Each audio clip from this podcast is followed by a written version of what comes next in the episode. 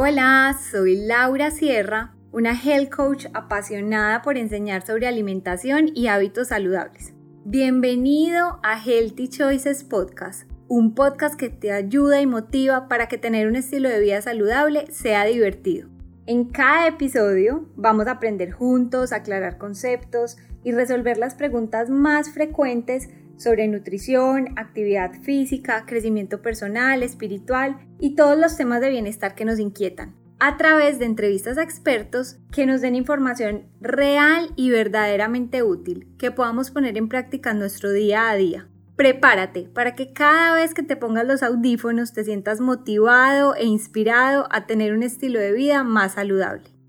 Disfruta este episodio. Hoy quiero invitarte a registrarte en el curso 100% online Aprende a alimentarte sin dietas ni restricciones.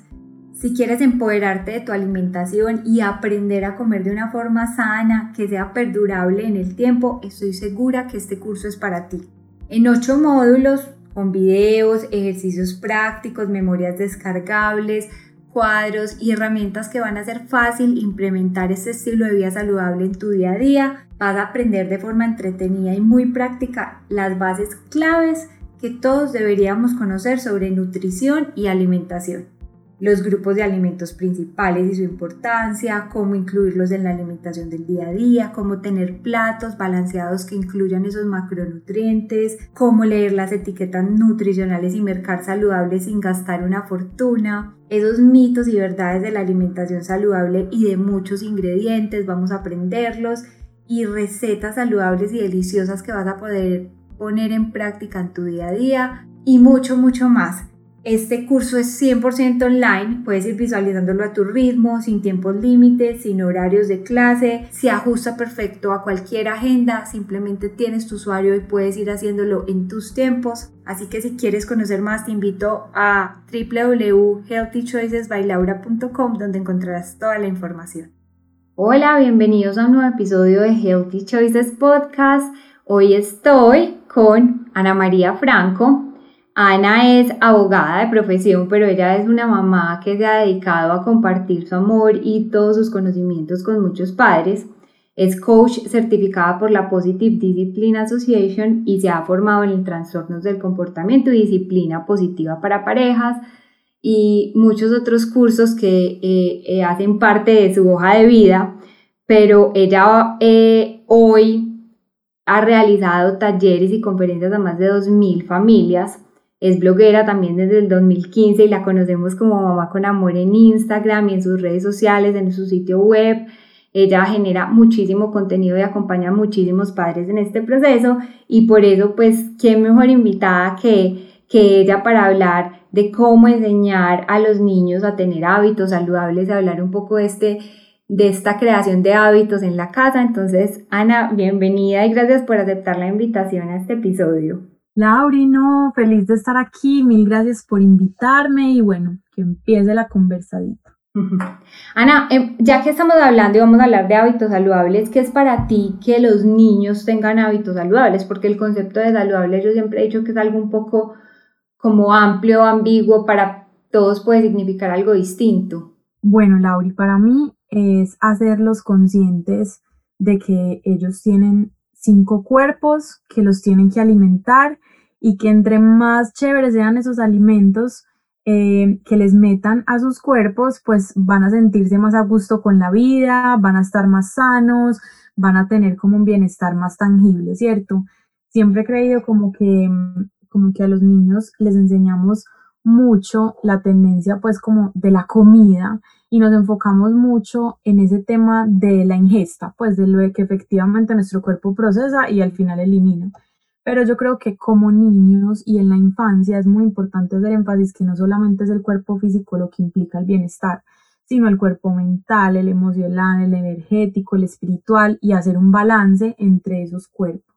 Ana, ¿y cómo hacer que los niños de pronto comprendan eso? Porque de, mire, mira que igual yo creo que eso es algo que, pues en mi caso, por ejemplo, lo fui entendiendo como adulto, pues ya como con el crecimiento, porque era algo de lo que literalmente mis papás no me hablaban, es que es más, ni me hablaban de nutrición, pero, pero cómo enseñarle a los niños de forma práctica y, sencilla para ellos de estos cinco cuerpos que me encanta este concepto tuyo? Pues Lauri, yo creo que en la vida cotidiana encontramos momentos que pues yo los llamo como oportunidades de oro.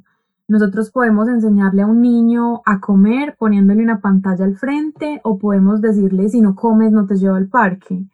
Pero a la vez, ese reto que es sentar a un niño a comer puede implicar una oportunidad de oro en donde le puedes enseñar para qué comemos, qué hacen los alimentos en nuestro cuerpo, por qué nos sentimos con más o menos energía, porque, eh, poniendo otro ejemplo, por qué hay que irnos a dormir, ¿cierto? Nosotros creo que los papás de antes se quedaban como en lograr el reto, o sea, en darle check como listo, ya lo puse a dormir, ya lo amenacé o le di una pela y se durmió. Pero ahora creo que los papás vamos más allá queriéndoles explicar a los niños las razones reales por las que hacemos las cosas. Nosotros nos vamos a dormir porque mientras dormimos nuestro cerebro asimila todo el conocimiento, porque al otro día vamos a tener más energía, porque el día que no dormimos, supongamos que dormimos horrible, podemos decirle, viste cómo te sientes, pues pucha, mira que es demasiado importante que nos tomemos un descanso, que nuestro cuerpo también esté en pausa. Y creo pues que, claro que es un concepto como de las nuevas generaciones, pero que tan chévere podérselos transmitir a ellos en un lenguaje súper simple y como te digo, pues en cosas cotidianas de la vida normal y común. Claro, y en eso también me encanta que hablan mucho porque los papás, yo no soy mamá y por eso además pues como que me encanta tenerte acá a hablar de este tema, pero sí he visto muchos papás que, que digamos que educan desde, desde el miedo y desde la amenaza. Si no haces esto, te va, pues si no comes, no tienes dulce. Si no comes, no ves televisión. Todo, pues, y, y, creo que es un lenguaje un poco difícil de cambiar. Por ejemplo, para los papás que hoy estén oyendo eso y lo apliquen, de pronto, ¿cómo pueden empezar a hacer un cambio? Pues Lauri, yo creo que primero hay que entender que la mayoría de, de los adultos hoy hacemos las cosas porque vamos a tener un premio o un castigo, ¿cierto? A los papás de antes lo hacían por miedo, simplemente, porque los mecanismos de disciplinar a los niños eran mediante la violencia. Entonces, como que yo tengo que hacer eso porque si no, eh, Dios me va a castigar o mi papá me va a pegar o me van a pegar con una correa, o sea, no sé. Pero luego la generación de nosotros, que es una generación que ya no gozó como esa violencia eh, en negrilla, es una generación que es demasiado motivada por el premio y por el castigo. Entonces a uno le dan carita feliz o carita triste, o la mamá se pone contenta o la abuelita se pone a llorar. Eh, y entonces ahora vemos que somos adultos y, hay una parte súper importante en ese reconocimiento, que somos demasiado necesitados de la aprobación eh, ajena. Entonces, yo estoy en una empresa, pero si no me suben el sueldo, a mí no me valoran. Entonces, claro, millennials, fama de que no somos buenos empleados. Yo tengo una pareja, pero mi pareja no todo el tiempo me está diciendo que yo soy súper buena mamá. Entonces, pues mi pareja no me valora, entonces me voy para la porra.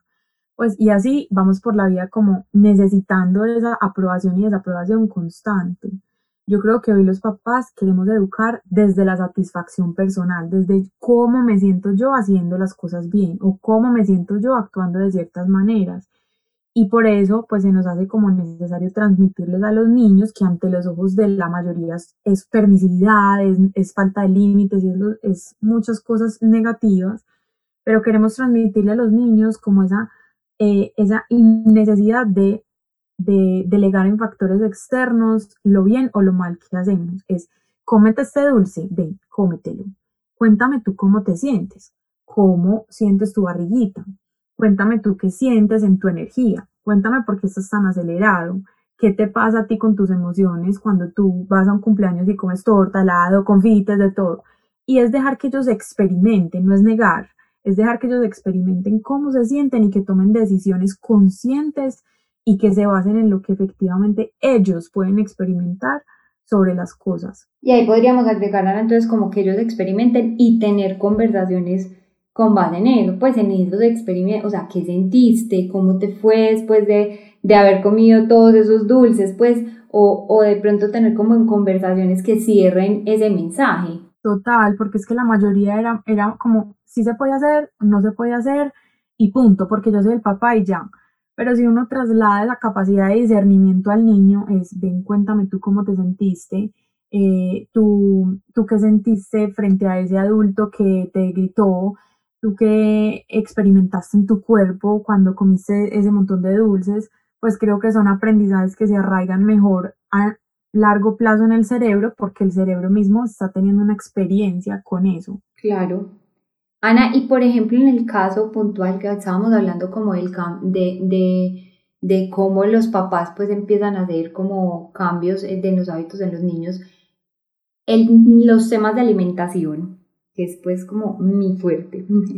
¿Qué sugieres a otras mamás que implementen pues de pronto cosas que tú implementas con tus hijas y que te funcionan o que crees que pueden ser tips claves para enseñarles sobre la alimentación? Porque no es tanto como categorizar los alimentos buenos o malos, sino como a conectarse con eso de que sienten con los, con los alimentos, que no coman en piloto automático, como mejorar esa relación con la comida.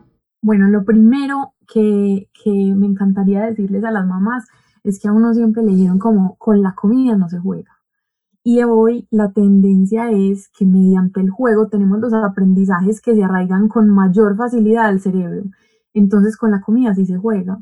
En los primeros años es súper chévere como tener en cuenta esta premisa porque uno le sirve un plato a un niño y posiblemente pues, o sea, lo primero que hace con un brócoli es que lo deshoja, lo tira al piso, eh, pues quiere experimentar la textura de los alimentos y muchos papás eran como, no, si no se lo va a comer, no, pero el, concepto de comer, de la digestión y esto viene por añadidura luego.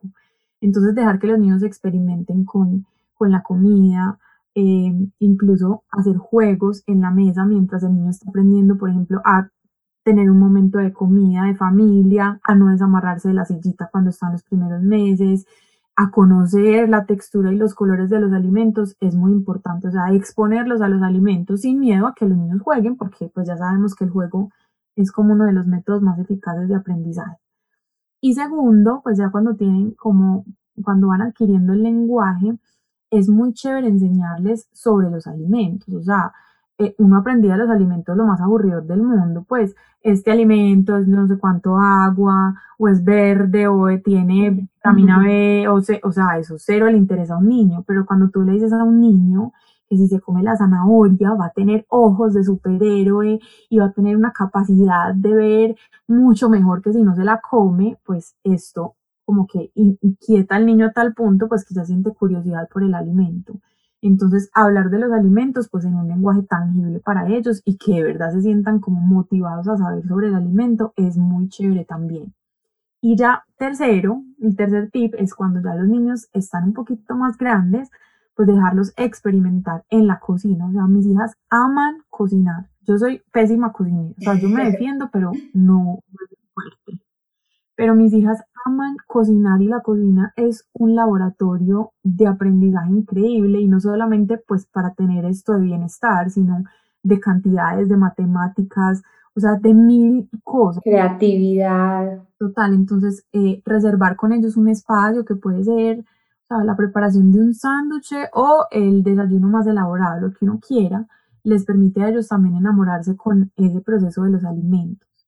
Y le agregaría uno último, pues como tener una pequeña huerta en casa, eh, que puede ser pues con hierbas aromáticas, o sea, cosas muy básicas en donde ellos se pues puedan ver como ese proceso de, de la tierra a la mesa. O sea, eso, eso a los niños les enamora, les fascina. Pensemos en nosotros, o sea, nosotros nos daban el experimento del frijolito pues con el algodón mojado y eso era el descreste. Ahora si nosotros los exponemos como a esas huerticas que venden ya súper fáciles para hacer o les damos una expedición tal vez a un lugar abierto, natural, en donde ellos puedan ver que ese alimento que cogemos de la tierra es cosechado, es regado, es, es arrancado y luego puesto en la mesa, pues eso los conecta también un montón con esa alimentación saludable. Sí, eso es súper valioso porque mira que en varios países eh, sobre todo, pues tengo en mi, en mi casa estudios en Estados Unidos que le han preguntado a los niños como, no sé, ¿de dónde viene la leche? Y dicen, de la caja, pues de la caja, y, y no lo relacionan con una vaca, y eso es increíble, pero pasa. Y es esa desconexión con entender la fuente. Entonces, pues coincido completamente contigo y es, es lleve a los niños, muéstrale, muéstrales de dónde vienen los alimentos que se están comiendo y tratar de que la mayoría de lo que coman sea natural. Es muy difícil, pues, digamos que eliminar por completo los, los, los, lo empaquetado y lo procesado o ultraprocesado, porque obviamente además son niños y están expuestos a muchas cosas, Pero si uno empieza a crear esa cultura, de decirles, vamos a tratar que en la casa, no sé, cada día el 80% de lo que comemos sea natural y empezar a inculcarlo, va a ser más fácil que ese niño ya crezca con ese chip. Total. Ana, y por ejemplo, ay, el dolor de cabeza que es de todos los papás, ¿cómo hacer que coman frutas y verduras? Porque muchas veces los niños ni las han probado, pero de pronto no les llama tanto la atención por, por, por, pues, por la parte visual, o, bueno, por muchas cosas, pero, pero siempre ha sido como un tema un poco más de polémica con los niños. Bueno, Lauri, yo creo que ese problema radica, número uno, en el ejemplo, ¿cierto? Porque entonces vemos papás que no consumen frutas y verduras, pero luego quieren que sus hijos amen el brócoli y digan que su comida favorita pues es la alcachofa. Entonces, de ahí partimos pues como con una incoherencia demasiado grande. Lo segundo es que la mayoría de papás por comodidad pues establecen los horarios de los hijos eh, asincrónicamente con los de ellos. Entonces sus, niños pues realmente nunca los están viendo comer, pues en el caso que sí consuman frutas y verduras. Entonces también pues la invitación es como a que la mesa sea un lugar de encuentro para la familia y que los niños puedan tener de alguna manera ese ejemplo de los papás comiendo los alimentos que de pronto al principio no les llaman la atención. Y, tercero, puede ser también, eh, pues que hay expertos que dicen que para que un niño realmente pues no le guste una cosa, tiene que haber estado expuesto al menos 50 veces a ese alimento. Entonces muchas veces como papás decimos como, ay, o sea, yo le serví eh, unas papas y le serví una sopa de auyama, pero pues, o sea, de verdad, la sopa de auyama ni siquiera la probó. Y en el segundo intento la botó. Entonces ya concluimos pues como fácilmente que, que el niño no le gusta la sopa de oyama y pues los expertos dicen que al menos 50 veces deberíamos exponer ese alimento en la mesa sin esperar pues como que, o, sin etiquetar que le gusta o que no le gusta. Entonces también como no rendirnos, ofrecer y ofrecer y ofrecer y entre más pues variada sea como ese plato y esas posibilidades de que el niño experimente esos, esas verduras y esas frutas, pues creo que tendremos como, un pronóstico mejor. Sí, yo creo que también puede ir mucho en la creatividad, pues ya con lo que decías de ofrecer, ofrecer y variar, pues es, digamos, no sé, la espinaca, pues no puede que no le guste la sopa de espinaca, pero ensayar a hacer unos pancakes de espinaca con banano que le sepa dulcecito, o buscar formas como de que lo vea de una forma más, más rica, unos muffins de zanahoria, pues otras opciones que además así también se crean espacios de cocinar, como lo que decías, creo que es también de explorar un poco. Sí, total. Y ahora pues a las que les gusta la cocina o las manualidades, también veo un montón de blogs y de mamás súper tesas que decoran como sus alimentos, o sea, los platos son literal obras de arte. Una tostada con banano puede ser fácilmente un mico o un búho. Eso pues visualmente para un niño es un hit garantizado. Completamente. Ana, y como tocaste también lo del ejemplo de los papás, eso me encantaría hacerle un doble zoom, pues, o mencionarlo porque es crucial. O muchas veces, o sea, son los papás diciéndole, tú no puedes tomar gaseosa, pero ellos toman gaseosas todo el día. Entonces el ejemplo es fundamental y creo que los papás a veces no, no lo evidencian o, son, o no son conscientes de eso. Pues, por ejemplo, eh, el simple hecho de, digamos que comer a, muchas deshoras o estar todo el tiempo picando, pues pequeños hábitos así le muestran al niño que eso es normal. Y muchas veces a desconectarse también con su hambre, porque hay veces que los niños comen por comer porque ven al adulto comiendo todo el tiempo. Así es, Laura, es que la mayoría de los problemas que tenemos como papás parten de esa incoherencia, pues de que yo quiero que mi hijo recoja los zapatos sucios, pero el papá no los recoge o yo quiero que él no coma frente al televisor, pero pues el papá come todo el tiempo frente al televisor, entonces eh, parte como esa incoherencia, si nos hacemos como un poquito más conscientes de cómo quisiéramos que fuera nuestros hijos en el tema de la alimentación, creo que cambiaríamos muchísimos hábitos. Y Ana, en los espacios sociales, pues sobre todo pienso, por ejemplo, en los cumpleaños de los niños o en espacios, pues digamos que los niños están muy expuestos a dulces, alimentos procesados, y también pues entiendo que para un papá es muy maluco estar diciéndole, no te comas eso, no te comas, no comas torta. ¿Cómo manejar, manejar un poco un balance entre eso? Porque entonces también el pobre niño pues allá rezagados y, y todo el mundo comiendo torta, un ejemplo, pero también como no, pues cómo limitarlos un poco o que ellos solos también aprendan a tomar esas decisiones cuando el papá no está ahí. Pues Laura, yo creo que lo mejor, como te decía ahorita, es como uno exponerlos a esa situación algún día y que ellos experimenten las consecuencias. Yo me acuerdo perfecto que yo era como esas mamás que cuidaba demasiado el tema del azúcar, pues una mamá muy prohibitiva en el tema cuando ellas estaban muy chiquitas y, y pues cuando empecé como a estudiar todo esto de disciplina positiva, pues hablamos de las consecuencias naturales, que es precisamente que el niño las viva. Y en un Halloween que recogieron pues un baldado así de dulces, yo les dije como coman todo, cuántos, todo lo que quieran, todo, o sea, lo que quieran pues, o sea, vomitada, dolor de estómago, de todo, mis hijas ya le tienen pavor a una sobredosis de dulce. Las piñatas son cosas muy excepcionales, pero entonces uno ve que uno va y hay torta, hay helado, hay bolsita de dulces, hay piñata que se rompe y tira dulces y ellas ya solitas aprenden a autorregularse cuando no hay una restricción muy fuerte pero también cuando han tenido la posibilidad de exponerse y saber que es un dolor de estómago bien horrible.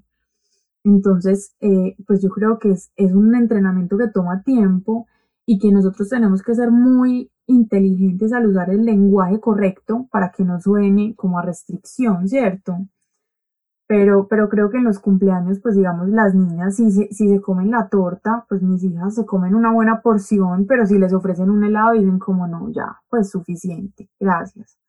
Y esa es la idea, pues que ellas lo puedan experimentar y puedan tomar sus decisiones, pero también pues porque voltean la cara y no ven a la mamá empaquetada de torta y de helados por todas partes. Claro, pero cuando dices, por ejemplo, lo del lenguaje correcto, ¿qué consejos también podrías dar ahí en ese lenguaje? Bueno, yo creo que los adultos tenemos un lenguaje como muy, muy restrictivo y muy prohibitivo en torno a los alimentos, ¿cierto? Entonces decimos es que eso engorda, o eso es malo, o o, o sea, o como cosas que, que nos alejan realmente del alimento sabiendo que igual vamos a exponernos a él. Yo le puedo decir a mi hija, no, es que la Coca-Cola es lo más malo del mundo, pero mi esposo toma Coca-Cola. Entonces, ¿cómo va a asociar ese niño que yo le digo que es lo más malo del mundo mientras que ella ve a su papá tomando Coca-Cola? Yo creo que se debe, se debe hablar más como del balance, ¿cierto? Como hay cosas que nos nutren y nos alimentan y hay otras cosas que son ricas pero que no nos hacen bien. Entonces podemos comer esas cosas que son ricas pero que no nos hacen bien siempre y cuando no superen eh, esas cosas que nos nutren y que sabemos que nuestro cuerpo se porta súper bien con ellas. Entonces yo me cuido un montón como de, de hablar en esos términos, pues como ah, yo quiero echarle Nutella a mi desayuno. Uy, mi amor, la Nutella es deliciosa, pero sabemos que como no es un alimento que esté tan bien con nuestro cuerpo, mejor no la comemos por la tarde, ¿cierto? Y mañana en un alguito. Y, y no, no satanizar los alimentos en sí, ni satanizar algunas categorías en sí, sino decirle como hay momentos, hay momentos para consumir todo, pero vamos a preferir siempre lo que le hace bien a nuestro cuerpo. Eso es súper valioso porque además muchas veces estas conversaciones, aunque muchas no sean directas con los niños, sino que sobre todo creo que impacta mucho más a las, a las mujeres, pues o a las niñas, estas conversaciones que tenemos como alrededor de la dieta, o estoy muy gorda, o llego a vacaciones a, a dieta, todo esto, eso se va grabando en los niños, y por eso yo creo que también crecemos como con, yo lo llamo con ese karma, y, y va desde nosotros, desde, desde la comunicación y desde nunca decirles, eh, es que estás muy gorda, es que tienes que pasar de peso, cómo estás. Yo me acuerdo muchísimo la rabia que a mí me daba, como decían, como estás de, de repuestica. Pero esas cosas, digamos que no, no, no, perde, pues eh, perdíamos la noción de, de, de la fuerza de esas palabras. Entonces ahí también es un mensaje súper claro en las conversaciones que tenemos también delante de los niños, así sea sobre nuestro cuerpo. Uy, sí, Lauri, y uno, uno, lo, uno cree que lo tiene muy controlado y la verdad es que no, o sea, en algún momento mi esposo sufrió de sobrepeso, fue un especialista para que le ayudara a bajar de peso y el tema pues eran las calorías van, las calorías vienen, no sé qué, y en, o sea, nunca tuvimos como la conciencia de hablar delante de las niñas de, este, de estos temas y nos cuidábamos pues en realidad de hacerlo, pero en algún momento pues mi hija mayor nos preguntó que cuántas calorías tenía un jugo, o sea, no me acuerdo, y los dos como, Dios mío, o sea, ¿en qué momento esta situación, esta conversación permeó la cabecita de esta niña Y entonces ahí sí es como sentarse y decir, no, no, no, es que las calorías, mientras tú estés aliviada, no importan. El papá tiene una condición especial, entonces tenemos que hablar de calorías. Pero es como cuidarse un montón de lo que nos decimos, de cómo nos vemos, de una simple foto. O sea, me acuerdo mucho de una amiga que estaba viendo unas fotos delante de las niñas y digo como, no, es que en esa foto yo salgo como un tanque. Y entonces me iba como, mami, ¿cómo es un tanque? Y yo, no, mi amor, mira, como cuadrada, o sea, como tratando de evadir realmente lo que está tratando de decir, porque nuestro lenguaje es demasiado común referirnos sobre todo a nosotros mismos de ciertas maneras despectivas que nos hacen pelear con la comida. Claro, completamente. Y también la verdad es que, pues, la forma en que los niños a veces lo repiten, no saben ni siquiera eso qué significa. Pues digamos que a mí me pasó en estos días con, con una niña, en, pues en estos días no, pero en algún momento en el supermercado y una niña diciéndole a otro, durísimo, mamá, cierto que esa señora es muy gorda. Y todos en el pasillo oímos. Pero la niña seguramente ni, ni lo asociaba que estaba diciendo, si era una carga positiva o negativa, pero pero ya desde chiquita empezar como a juzgar por eso. Entonces creo que, que hay un valor muy importante en las palabras. Ana, y el ejercicio, pues ya que hablamos de peso, también, o sea, no dejemos de lado el ejercicio porque es que pues los niños son muy activos, ¿cierto? Pero, pero uno se empieza a ver cada vez más pegados a las pantallas, eh, pues que igual es algo que es inherente con la sociedad que nos tocó, más ahora, pues como con todo el tema de la pandemia, pero como promover un poco más el ejercicio y la actividad física en los niños, Ana. Bueno, Lauri, yo, yo tengo como una, una experiencia súper bonita con el ejercicio y es que mis papás siempre fueron ciclistas.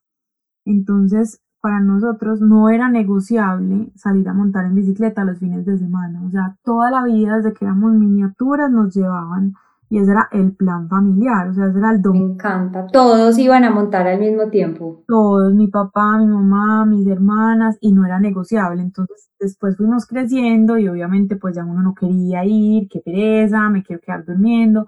Y mis papás nos sobornaron de todas las maneras, o sea, mi papá nos decía, no, es que les voy a comprar eh, una camisa igual para todos en equipo. Después a los seis meses nos a desmotivar, no, no, es que les voy a cambiar las bicicletas, no, es que vamos, o sea, de todas las maneras, pero al punto que nosotros, por ejemplo, adolescentes, que veíamos que muchas familias pues ya no tenían conversaciones como entre papás e hijos, porque ya pues uno es como todo independiente, ya no me gusta hablar con mis papás ni nada, pues nosotros seguíamos el domingo eh, teniendo esa excusa para pasar tiempo en familia, para saber qué estábamos viviendo, para que mis papás pudieran meterse al menos un poquito en la vida de nosotros, o a veces, o sea, sin hablar, pero para pasar ese tiempo juntos.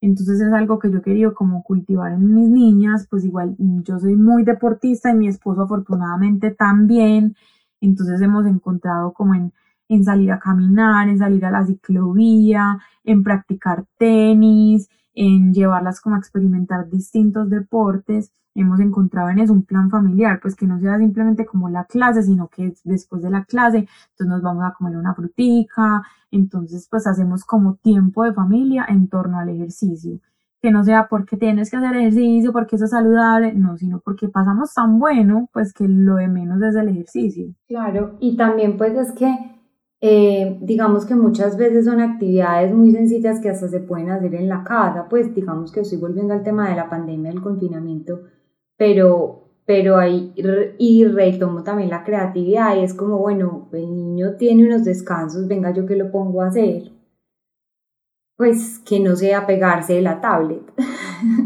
digamos, en, en, el confinamiento, pues en el momento más crítico, yo, yo renuncié como profe de educación física porque, pues, o sea, ya hacía todo médico, entonces le dije a mi esposo como, bueno, yo me ocupo del, de lo racional y tú te ocupas de lo físico. Y mi esposo, o sea, la creatividad para hacerles juegos, jugar un béisbol, poniendo bases de revistas, el palo de la escuadra al bate, en un espacio encontramos unas clases de yoga súper bacanas que eran como con caricaturas, también bailar, o sea, hacíamos concurso de baile, clase de baile, pues creo que también es como poner, ponerse como a rebobinar la película de la infancia y a pensar que eran las cosas que más disfrutábamos hacer cuando éramos chiquitos, pues el baile de las sillas, pues creo que hay demasiadas cosas para hacer en espacios pequeños y cerrados que nos van a, segurísimo, nos van a dejar unos recuerdos muy lindos con los chicos. Ay, sí, es verdad. Ana, y en, digamos que eh, voy a retomar algo casi que con lo que empezaste, pero el bienestar es un 360 en nuestra vida, o sea, se involucran no solo los alimentos de lo que llevamos a nuestra boca, sino nuestros pensamientos, las relaciones con la familia, con los amigos, la educación. Digamos que así como hablamos de la alimentación, de la actividad física, ¿qué actividades crees que ayudan a mostrarle a los niños ese bienestar en 360? Pues por ejemplo, y, y pues y, ya te a responder, también el tema de la meditación y la espiritualidad, que es algo que, por ejemplo, pues yo no sé si a ti, a mí nunca, o sea, me, me hablaban de religión y estoy en un colegio religioso, pero, pero esa meditación y conexión conmigo era algo que pues, los papás ni le hablaban. Entonces, digamos que cómo abarcar es de eh, enseñar y promover ese 360 de vida. Pues, Lauri, yo creo que el tema, por ejemplo, de las emociones es un buen punto de partida.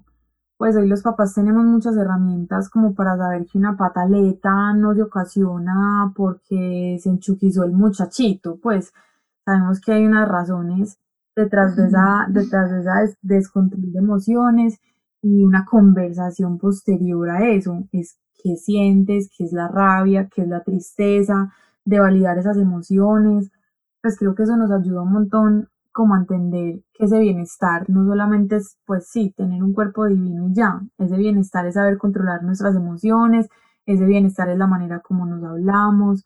Em, creo que hay muchos recursos hoy, pues digitales y libros enormes como para uno enseñarles a los niños recursos como la respiración, como el momento presente. Pues hay muchos muñequitos, caricaturas que hablan de eso y a nosotros pues claramente eso no nos tocó, los muñequitos de nosotros eran como súper, pues súper diviértanse con bobadas y ya. Eh, estos son como, pues tienen, dan la posibilidad de conocer un mundo más allá de divertirnos y es aprender recursos que nos sirvan a todos, pues de, de cómo elaborar un, un espacio de, de la calma dentro de la casa, por ejemplo, cómo respirar antes de uno agredir a alguien cuando tiene rabia, cómo se maneja la frustración, eh, cómo funciona. Es que, por ejemplo, cómo funciona el cerebro, esa película de Intensamente de Disney, esa película es increíble porque les enseña a los niños cómo funcionan esas emociones, cómo poner a trabajar el cerebro a su favor y es una película de muñequitos.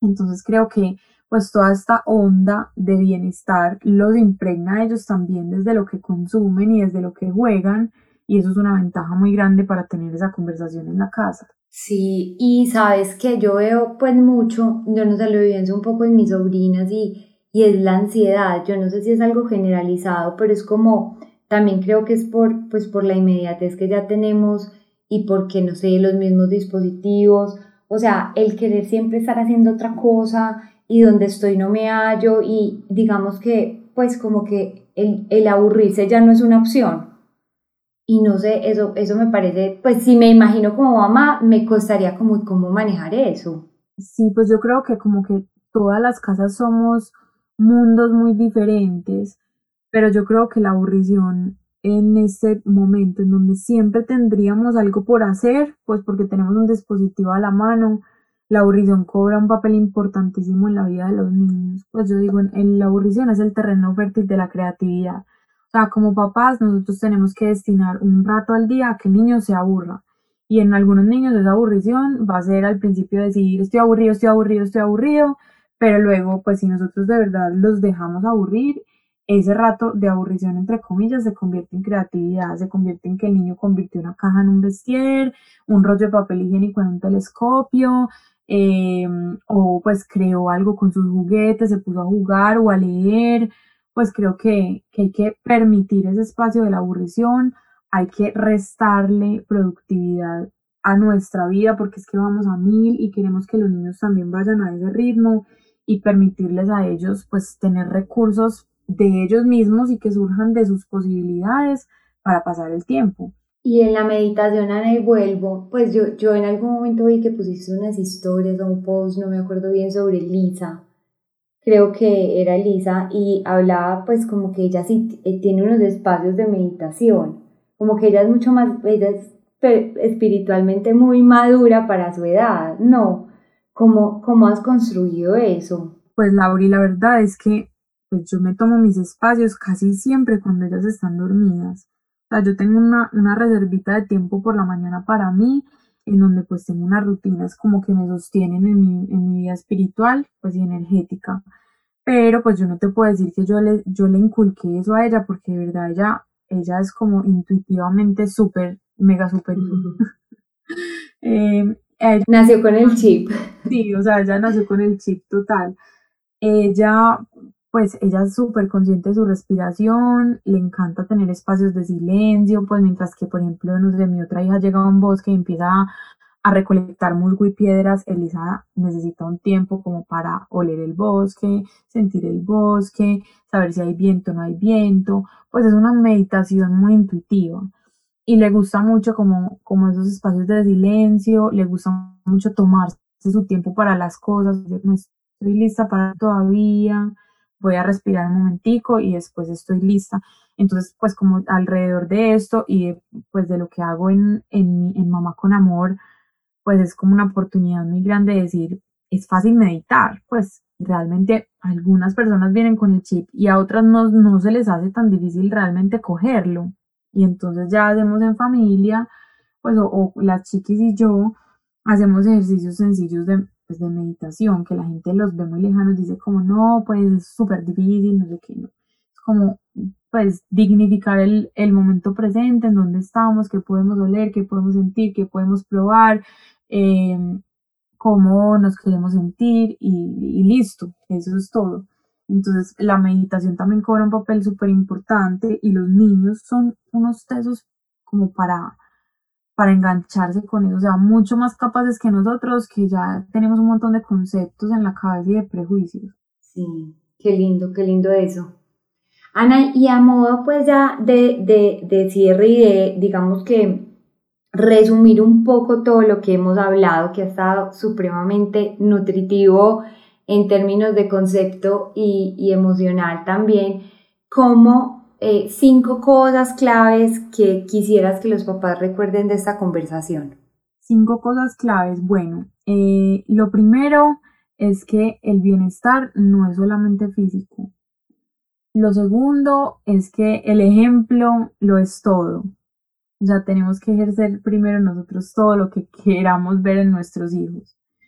Lo tercero mm, es que tenemos que propiciar espacios que, en los que queramos cultivar lo que queremos ver, o sea, hablar de eso, buscar información, libros, cuentos, juegos, lo que queramos cultivar, pues lo tenemos efectivamente que, cosechar y sembrar. Eh, cuarto, que jugar es el abono más interesante del aprendizaje, entonces también tener en cuenta pues como el juego en los temas de bienestar y, quinto, pues Lauri, que tenemos hoy tantos recursos y tantas herramientas para aprender y muchas veces no estamos abiertos a adquirirlas, pues muchas veces es, queremos como, como que de manera intuitiva tengamos el aprendizaje. Entonces, si nos vemos como motivados por aprender un poco más de cómo alimentarnos mejor, de cómo tener una mejor relación con la comida, de cómo adquirir un nuevo hábito, eh, ejercicio, lo que sea, pues busquemos especialistas y personas que se dediquen a esto, pues para adquirir esas nuevas herramientas, porque creo que, que esa es la, la, ayudita, es la que la gente pues dice como, no, yo sí lo voy a hacer a punta de artículos de Google, o no, yo sí lo quiero hacer, pero no pago una asesoría. Entonces ahí es como, pues si tú contratas un contador para tu empresa porque tú no lo sabes hacer, pues con mayor razón para tu bienestar, tú vas donde, donde ti, donde Laura Sierra, que estudió esto y es una tesa en esto, y entonces yo me dejo asesorar, o pues, o en lo que sea, ¿cierto? Como, como buscar una ayuda porque hay, hay en el mercado, hay. Sí, Ana, no, qué excelente cierre. Y hablando de ya de esa educación también, y en cuanto a los padres, como digamos, eh, tener más herramientas para ser mejores padres. Digamos que acá pues eh, me encantaría que compartas un poco sobre todo tu trabajo en Mamá con Amor, tus talleres, bueno, que les cuentes un poco a los que ya te conocen y no saben en detalle o a los que no te conocen y, y invitarlos a que a, a todo esto que tú generas tan interesante y tan lindo. Bueno, Laura, así como súper resumidas cuentas, eh, yo genero una conversación alrededor de la familia, alrededor de la crianza y alrededor de la maternidad y la paternidad.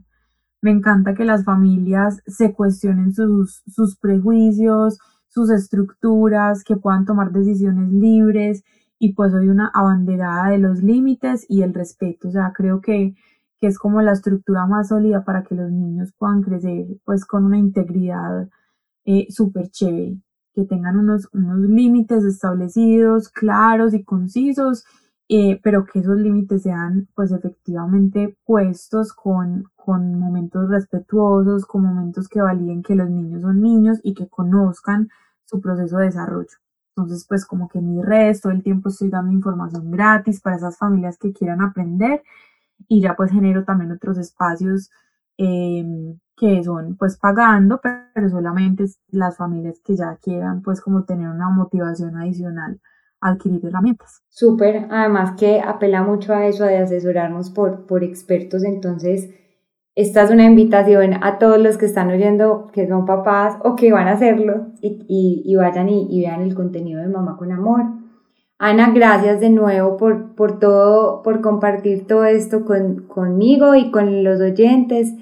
Y, y bueno, que Mamá con Amor siga creciendo mucho más, impactando a muchísimas más familias. Ay, Lauri, no, mil gracias, me encantó esta conversación, lo máximo y un saludo muy grande a todos los que nos están oyendo. Gracias por escuchar este episodio. Si lo disfrutaste y te gustó, estaré muy agradecida si puedes ir a iTunes, escribir una crítica honesta y regalarme unas estrellas. Así me ayudas a que muchas más personas conozcan Healthy Choices Podcast, escuchen estos episodios y podamos seguir creciendo. Además, si tú no quieres perderte ningún episodio, puedes suscribirte en cualquiera de las aplicaciones en las que el podcast está disponible, como Apple Podcast, Google Podcast, Anchor o Spotify. Solo tienes que buscar Healthy Choices Podcast y darle suscribir. Después de cada episodio, te animo a que vengas a saludar a Instagram en arroba Healthy by Laura para que continuemos la conversación, me compartas tus dudas, comentarios, experiencias y que podamos hacer de este tema aún más interesante. Hasta la próxima.